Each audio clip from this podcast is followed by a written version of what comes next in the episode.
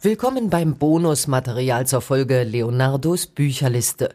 Wir haben für diese Folge zusammen mit der Künstlerin und Expertin für alte Musik Anna Fusek einen sogenannten Passamezzo Antico eingespielt.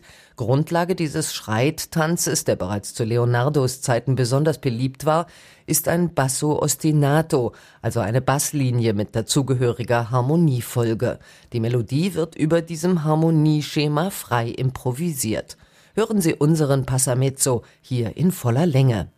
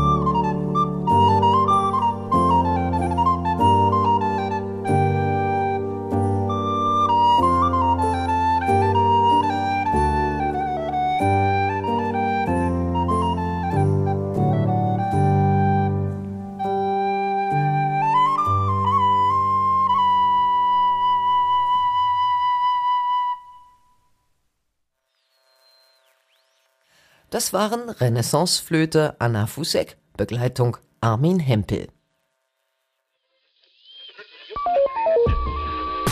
Hinter den Dingen.